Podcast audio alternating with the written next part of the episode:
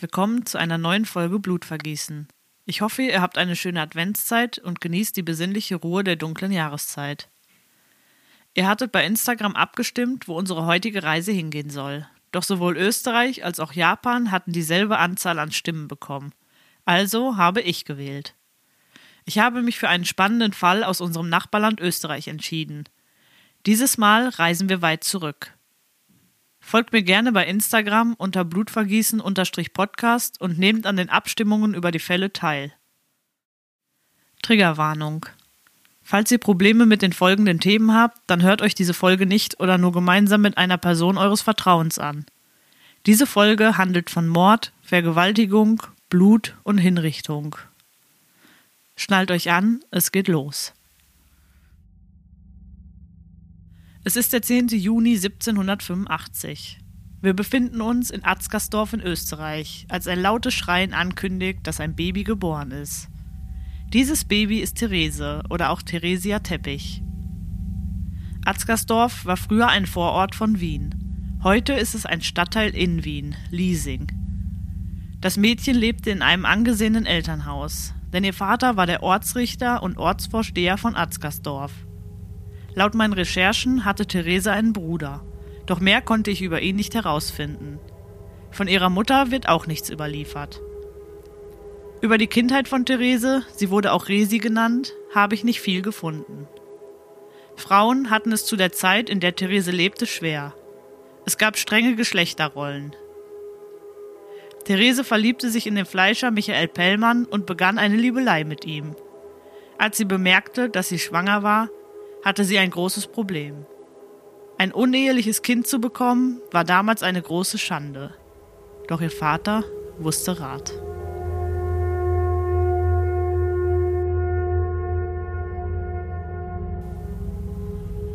Etwas später bekam sie das Kind, doch diese starb wenige Wochen nach der Geburt.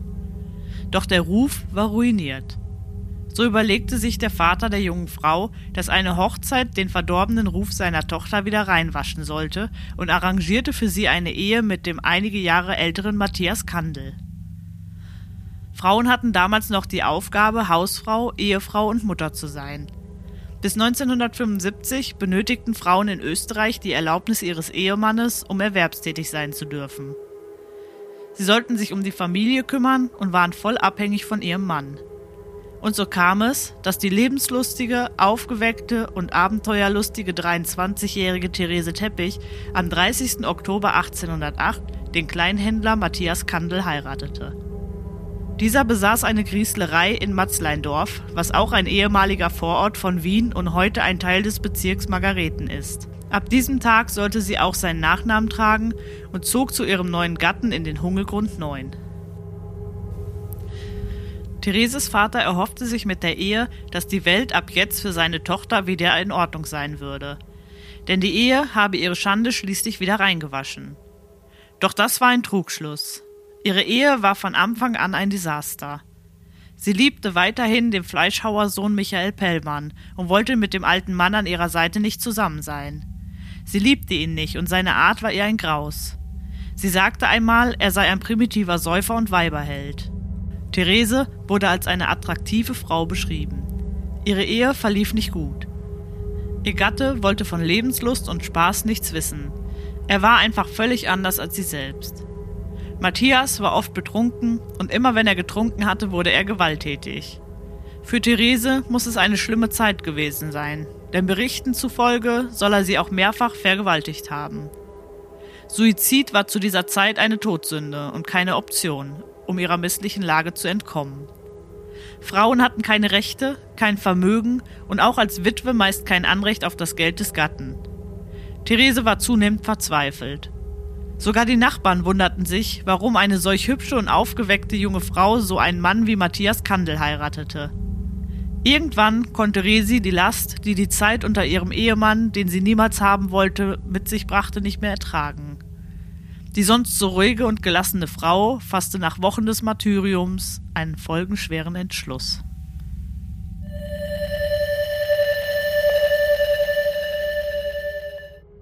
Am Montag, den 19. Dezember 1808, konnte sie nicht mehr ertragen, was ihr Mann ihr immer wieder antat. Eine Scheidung war zu dieser Zeit nicht möglich, denn der Spruch besagte, bis dass der Tod euch scheidet. Und 1808 wurde hierauf noch sehr viel Wert gelegt. Also ging sie los in den Keller. Später sagte sie, dass sie ihren Mann ermordete, weil dieser nicht in der Lage war, Kinder zu zeugen und dass sein Geiz und seine Rohheiten ihr gegenüber schließlich das Fass zum Überlaufen brachten. Am Abend des Mordes war ihr Mann wie so oft betrunken. Er kam vom Einkaufen zurück und hatte ziemlich schlechte Laune. Er habe ihr noch ein paar Schläge angedroht und sie wie immer beschimpft. Diese hatte er jedoch diesmal nicht in die Tat umgesetzt, sondern sich schlafen gelegt. Therese war wütend. Was nahm er sich heraus, so mit ihr umzugehen? So fasste sie einen folgenschweren Entschluss. Sie beschloss, ihrem Mann das Leben zu nehmen und ihrem Leiden ein Ende zu bereiten. Als sie ihn schnarchen hörte, holte sie eine Axt aus dem Keller und zertrümmerte ihrem Ehemann mit dieser den Schädel. Sie sagte, sie habe in Rage mehrfach zugeschlagen. Als diese ein wenig verging, bekam sie Panik und überlegte, wie sie alles vertuschen könnte. Sie kam zu dem Entschluss, dass sie den toten Körper ihres Mannes verschwinden lassen muss. Aber wie?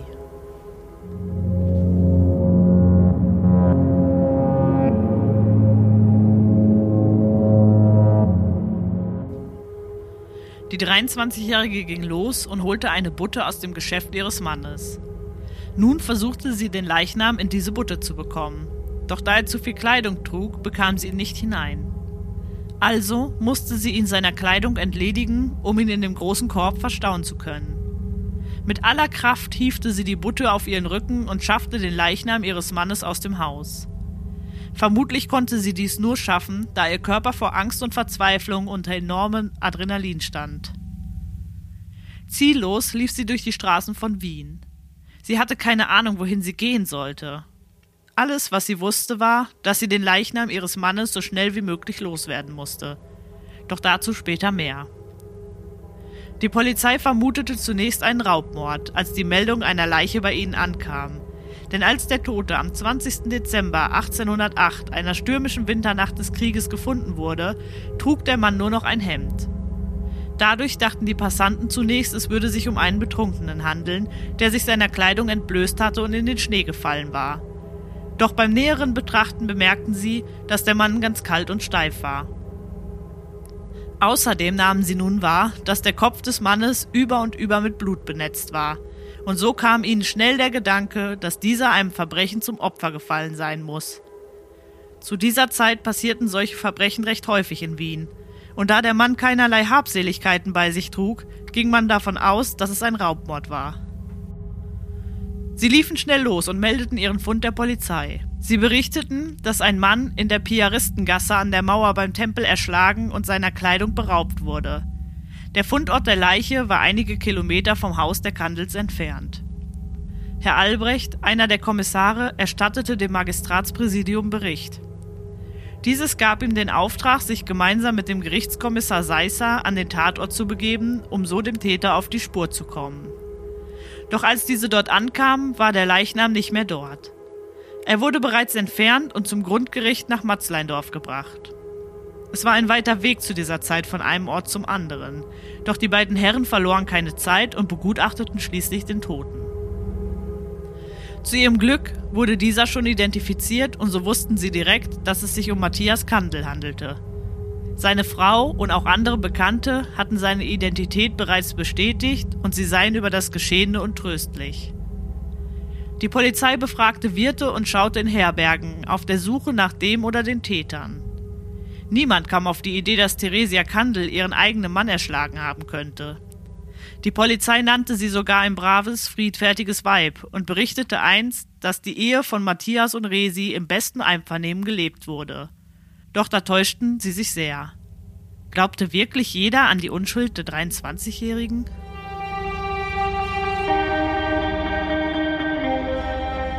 Die Erzählungen zu dem Mord machten natürlich schnell die Runde, und so hörte der Bäckermeister Josef Werner aus Heiligenstadt davon. Dieser begab sich sofort auf den Weg in die Stadt, denn er kannte Matthias Kandel aus einer geschäftigen Beziehung.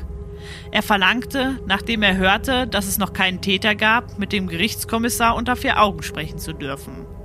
Resi musste draußen warten. Dann berichtete der Bäcker, Herr Richter, wenn Sie nicht wissen, wer den Kandel umgebracht hat, dann will ich es Ihnen sagen. Niemand anderer als die Kantlin selbst, die hier so ein heiliges Gesicht macht. Der Kommissar war entsetzt über diese vorschnelle Anschuldigung des Bäckermeisters und teilte ihm mit, dass er nicht einfach so schwerwiegende Dinge behaupten könne. Doch Josef Werner ließ nicht locker. Er sagte, Herr von Seisser, ich weiß, was ich spreche. Die Kantlin ist eine schlechte Person. Sie hat schon im Jahre 1807 mit einem Fleischhauersohne ein Verhältnis gehabt, von dem ihr Mann gar nichts wusste. Ich bin überzeugt, dass sie es noch immer mit dem Fleischhauer hält. Und was mich in meinem Verdacht am meisten bestärkt, ist etwas, was ich jetzt gerade zufällig auf dem Gang gehört habe. Nämlich, dass sie die Tabakpfeifen ihres Mannes gleich nach der Ermordung ihrem Bruder geschenkt hat. So etwas tut keine Person, der es wirklich schwer ums Herz ist. Der Kommissar war über diese Aussagen verwundert und fragte ihn, ob das alles sei. Doch sein Misstrauen gegen die schöne Resi war geweckt. Der Bäckermeister sagte nur noch, wenn Sie sich Mühe geben, dann werden Sie schon noch mehr finden. Ich bin ja nur ein einfacher Bürger. Ich kann Ihnen nur das eine sagen, und das wiederhole ich aus vollster Überzeugung. Die Kantlin ist eine bedenkliche Person. Der Kommissar bat Therese wieder in den Raum zurück und fragte sie, ob es stimmen würde, dass sie ein Verhältnis mit dem Fleischhauer Sohn gehabt habe. Nun veränderte sich Resis Wesen. Aus der so nett wirkenden Frau wurde ein unheimliches Weib, welches nicht mehr wehmutig dreinblickte. Sie fing an, giftige Pfeile zu ihrem Gegenüber zu schießen. Der Kommissar war erschrocken über diese Wendung und überlegte immer mehr, ob der Bäcker mit seiner Theorie doch recht haben könnte. Resi beteuerte nie eine Liebelei gehabt zu haben, doch ihre Augen erzählten eine andere Geschichte.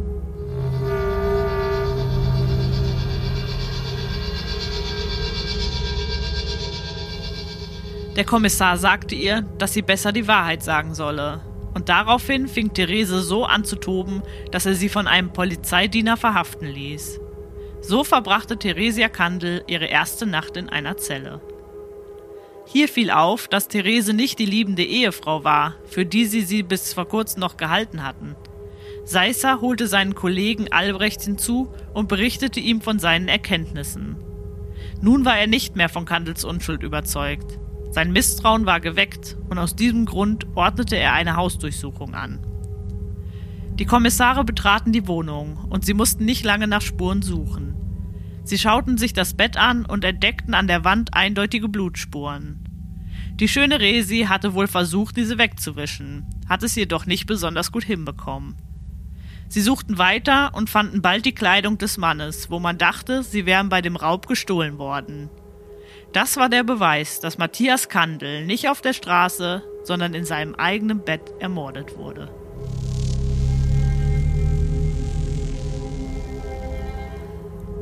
Nachdem die Kommissare wieder zurück waren, ließen sie Therese aus der Zelle holen und verhörten sie erneut. Die einst so taffe Resi zitterte sofort am ganzen Körper. Sie konnte kein Wort mehr herausbringen.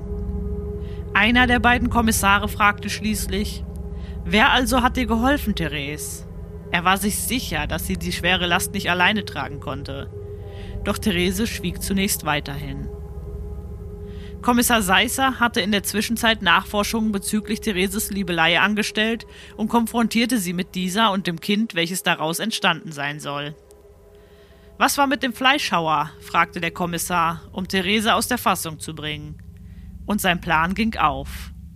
Nach dieser Frage wurde Therese unruhig. In Berichten wird erwähnt, dass sie ausfallend wurde. Doch darauf kann man nach heutiger Sicht nicht mehr so viel geben, denn früher waren Frauen schon beim kleinsten Wort des Widerstandes ungehalten und unverschämt.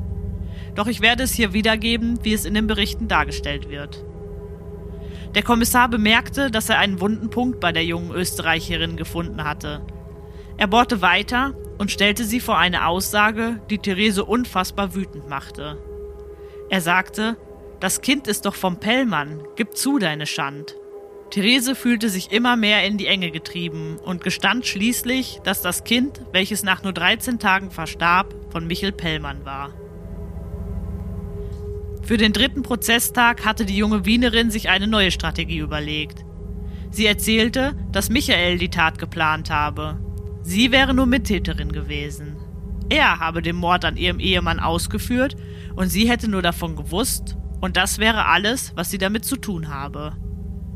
Dies war eine schlaue Taktik von Therese, denn es gestaltete sich als äußerst schwierig, Michael nach der Tat zu befragen. Dieser war, da wir uns in einem Kriegsjahr befinden, mittlerweile beim Militär und es war nur schwer herauszufinden, wo er genau im Jahr 1808 war. Es war nur klar, dass er in irgendeiner Kaserne in Wien lebte. So blieben zunächst Fragen offen.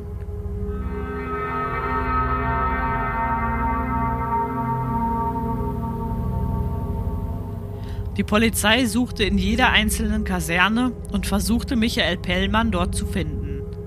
Bei der letzten hatten sie Glück und fanden seinen Namen in den Standeslisten. Hier fanden sie heraus, dass er schon entlassen wurde und sich seitdem bei seinen Eltern aufhielt. Es ist der 21. Dezember 1808, als Michael Pellmann verhaftet wird. Das Erscheinen der Polizei und Festnehmen des Sohnes vom Fleischer machte ein großes Aufsehen – denn der Pellmann Senior war ein angesehener Bürger des Ortes und auch über Michael wurde nichts Schlechtes gesprochen. Er war immer ein anständiger junger Mann. Sichtlich verwundert darüber, dass sie ihn als möglichen Täter sahen, berichtete er, dass er bis zu diesem Zeitpunkt gar nicht wusste, dass der Kandel ermordet worden war. Michael Pellmann kam, wie wir bereits wissen, aus einer Fleischerfamilie. Sie hatten nicht sonderlich viel Geld, aber sie waren dennoch im ganzen Bezirk angesehen denn als Fleischer versorgten sie die Menschen mit Nahrung. So sprachen diese, wie bereits erwähnt, im Bezirk nur gut über die Familie Pellmann. Michael Pellmann war wütend über die Anschuldigungen seiner Geliebten. Was fiel ihr ein, ihn eines solch abscheulichen Verbrechens zu beschuldigen? Er gab bei seinem Verhör zu, dass er ein Verhältnis mit Therese gehabt habe, welches schon vor und auch nach ihrer Eheschließung mit Matthias Kandel bestand. Doch er erzählte den Ermittlern auch, dass er Therese zwar lieben würde, aber dass die Liebe nicht so groß sei, dass er dafür einen Mord begehen würde.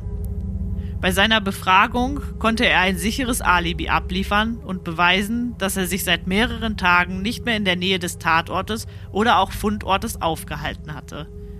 Es war schnell klar, dass Michael nichts mit dem Mord an Matthias Kandel zu tun hatte.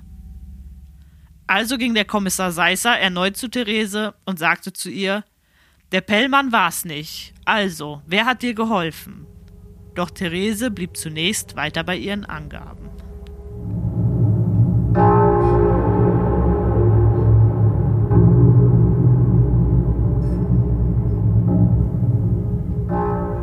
Etwas hatte sich verändert. Theresia hatte scheinbar nachgedacht und gemerkt, was sie ihrem doch eigentlich geliebten Michael anhängen wollte. Und so legte sie einen Tag später ein umfangreiches Geständnis ab. Sie erzählte unter Tränen den kompletten Tathergang und gestand allein für den Mord an ihrem Mann verantwortlich zu sein. Sie erzählte, wie sehr sie unter ihrem Mann gelitten habe. Er wäre rot zu ihr gewesen und ihre Liebe zu Michael war so groß, dass sie es noch weniger ertragen konnte, mit dem Kandel zusammen zu sein. Sie hat einen unüberwindbaren Hass gegen diesen entwickelt, der jeden Tag wuchs. Am Tag, an dem sie ihn ermordete, konnte sie es einfach nicht mehr ertragen so habe sie zwischen 19 und 20 Uhr die Axt geschwungen und ihrem Leiden ein Ende bereitet. Nachdem sie ihren Mann erschlagen hatte, fühlte sie sich laut eigener Aussage von einer großen Last befreit. Sie habe den Leichnam ihres Mannes in einer stürmischen Winternacht in eine Obstbutte gesteckt und ihn dann in dieser möglichst weit weg von ihrem Haus gebracht. Sie brachte ihn in die Piaristengasse, die heutige Ziegelhofgasse in Wieden. Dieser Ort wurde nur zufällig der Ablageort der Leiche, denn Therese verließen schlichtweg die Kräfte. Sie legte ihn also an Ort und Stelle in den Schnee und verschwand. Sie erzählte, dass ihr sogar ein Polizist dabei helfen wollte, denn er hatte ihre Last erkannt, als sie sich an eine Mauer legte, um für einen kurzen Moment Kraft zu tanken. Er wollte ihr bei der schweren Butte anfassen, denn diese war ihr ein wenig auf dem Rücken verrutscht. Er wollte ihr helfen, sie wieder gerade auf den Rücken zu bekommen. Er konnte ja nicht ahnen, was sich in dieser befand. Resi schaffte es jedoch, sein Angebot abzulehnen.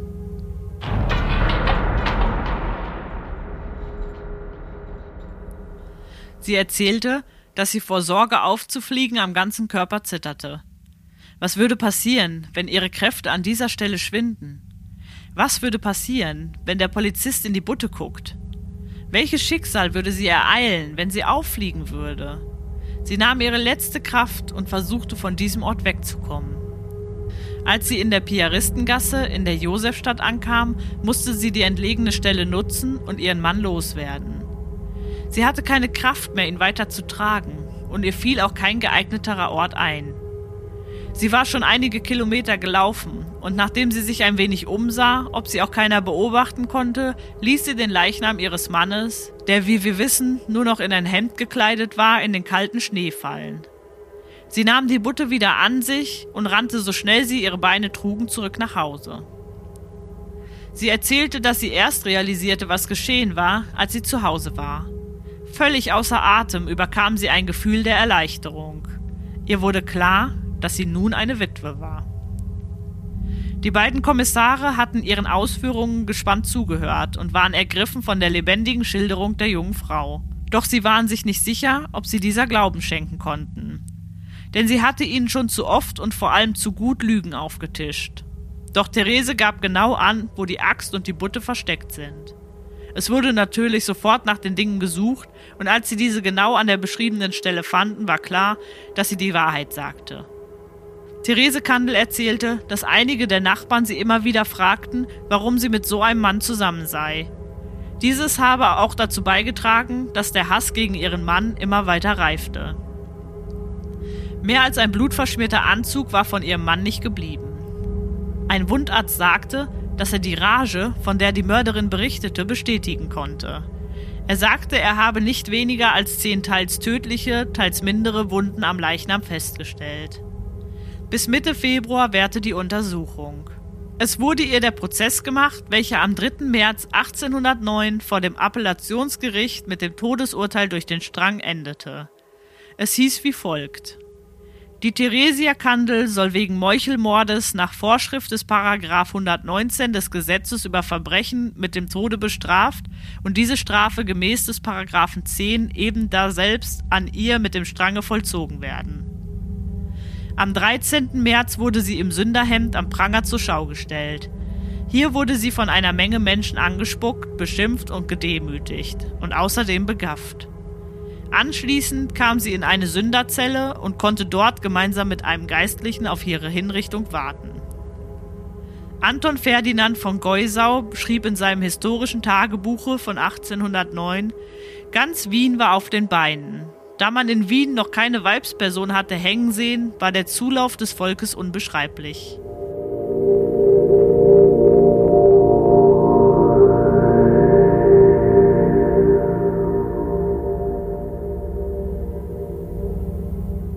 Es ist der 16. März 1809, als sie am frühen Morgen um 8 Uhr in einen Malefizkarren einsteigt. Dies ist eine offene Pferdekutsche mit vier sehr großen Rädern. Der Wagen setzte sich in Bewegung und ratterte über die Wege. Der Karren ist auf dem Weg vom Hohen Markt hinaus zum Wiener Berg. Dies ist ein hoher Berg, an dem die Spinnerin am Kreuz steht. Ein guter Ort für Hinrichtung, so weit oben über der Stadt. In der heutigen Triesterstraße 10 steht noch heute die Spinnerin am Kreuz und gilt immer noch als Wahrzeichen. Damals galt die Spinnerin am Kreuz als Abschreckung. Es werden viele Sagen und Legenden über diesen Platz erzählt. Es ist kein Wunder, dass um diesen Ort viele Geschichten berichtet werden, denn hier ist viel passiert. Direkt neben der Spinnerin am Kreuz stand der Galgen. Der Wagen, der immer noch auf dem Weg auf dem Wiener Berg ist, hat eine besondere Fracht an Bord. Denn in ihm sitzt heute die Axtmörderin von Wien. Die Frau, die ihren Mann erschlug und zum Tode verurteilt wurde. Sie trug weiße Sterbegewänder und die eigentlich so hübsche Frau war bleich vor Angst. Gleichzeitig pilgerte ein langer Menschenzug aus ca. 40.000 Menschen zur Spinnerin am Kreuz am Wiener Berg. Sie kamen aus Wien und den Vororten herangeeilt, um an der Hinrichtung beizuwohnen. Es wird gesagt, dass sie bleich vor Angst war, aber dennoch aufrecht und gefasst daherkam. Sie wurde mit einer 332 Mann Kavallerie und einer 32 Mann Infanterie dorthin gebracht. Diese sollten vor Ort für Ordnung sorgen. Sie sollten aufpassen, dass nichts passiert bei der Vollstreckung des Urteils. Unter diesen Wachmännern soll sich auch ihr Liebhaber Michael Pellmann befunden haben. Für die Bevölkerung schaffte sie mit ihrer Hinrichtung ein regelrechtes Fest. Es wurde mit Galgenbier und arme Sünderwürstel ein großes Fest gefeiert. Es war ein ungewöhnlich großer Aufwand, mit dem die Hinrichtung durchgeführt wurde. Therese Kandel starb am 16. März 1809 am neuen Wiener Galgen. Es wird überliefert, dass sie sich, als die Schlinge schon um ihren Hals war, noch einmal umgesehen hatte. Letzte Worte soll es keine gegeben haben. Es wird erzählt, dass sie mit diesem Blick durch die Menge Michael Pellmann gesucht haben soll. Sogar als die Schlinge sich schon zuzog, soll ihr Blick durch die Menge auf der Suche nach ihrem Geliebten geschweift sein. Es ist jedoch nirgendwo übermittelt, ob Pellmann tatsächlich der Hinrichtung beiwohnte. Wahrscheinlich ist Theresia allein gestorben. Um kurz nach zehn fand Theresia Kandel mit einem Ruck den Tod am Strick. Es gibt jedoch noch eine weitere Überlieferung, wie ihre Hinrichtung vonstatten gegangen sein soll. Und hier kommt Theresa Kandel nicht so gut bei weg. Es wird erzählt, sie habe auf dem Weg zum Galgen Dinge gerufen und damit dem eh schon aufgebrachten und johlenden Publikum eine unvergessliche Hinrichtung beschert. Es soll chaotisch zugegangen sein, doch diese Version ist nicht die, die am meisten überliefert wurde. Die Hinrichtung hatte keinen priesterlichen Beistand, und so machte sich das Gerücht breit, dass ihr Geist noch herumspukt. Insbesondere Männer, die ihre Frauen misshandeln, soll im Traum der Geist von Therese Kandel mit ihrer Axt in der Hand erschienen sein. Der Leichnam der Frau durfte erst bei Anbruch der Dunkelheit, also um 18 Uhr, abgenommen werden. Das Recht sagte es so. Dann wurde sie am damals sogenannten Selbstmörderfleck ehrlos begraben. Die Feier der Schaulustigen sollte aber noch länger weitergegangen sein.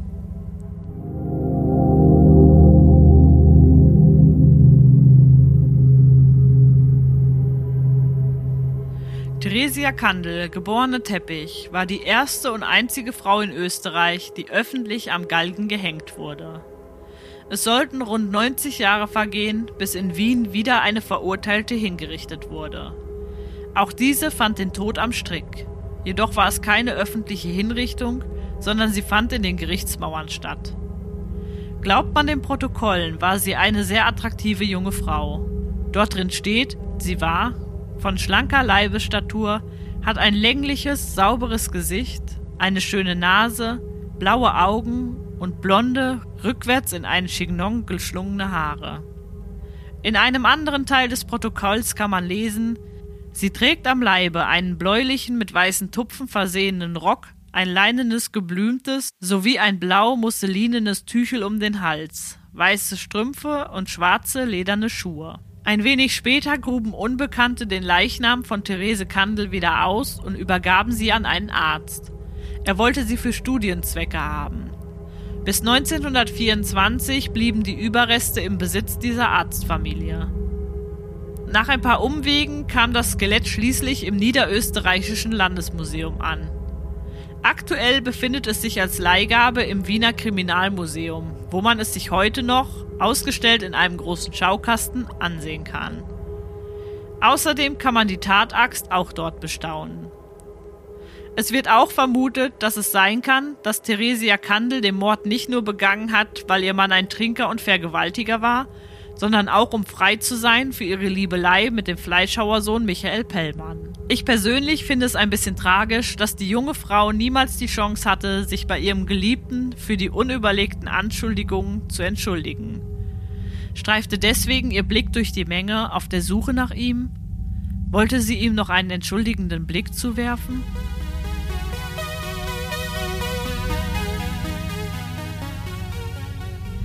Für Therese Kandel, geborene Teppich, wurde im Auftrag ihres Vaters eine Kapelle errichtet. Man nennt diese Kapelle Kapelle zur heiligen Mörderin. Die Wegkapelle mit flachem Zeltdach wurde am Anfang des 19. Jahrhunderts im klassizistischen Stil erbaut. Ihr Grundriss ist dreieckig. Dies soll auf die Dreifaltigkeit hinweisen. In einer kleinen Nische prangt über dem Portal eine Johannes Nepomuk-Darstellung. Anfangs stand die Kapelle an der Ecke Breitenfurter Straße, Hödelgasse. Aber im Jahre 1963 wurde sie an den heutigen Standort versetzt, denn sie war mit der Zeit für den Verkehr hinderlich geworden. Sie ist heute denkmalgeschützt und steht in Thereses Heimatort Atzgersdorf. Unweit dieser Kapelle befindet sich heute ein Park. Davor war dort ein Campingplatz. Der Andachtsraum dieser Kapelle hält die Erinnerungen an die junge Mörderin am Leben. Doch es wird auch gesagt, dass in dieser Kapelle nicht nur die Erinnerung lebt. Es wird erzählt, dass ihr Geist dort noch allgegenwärtig ist. Es kursieren Erzählungen, dass Therese um die Kapelle streift. Dabei trägt sie ein blutgetränktes Kleid und eine Axt in ihrer Hand.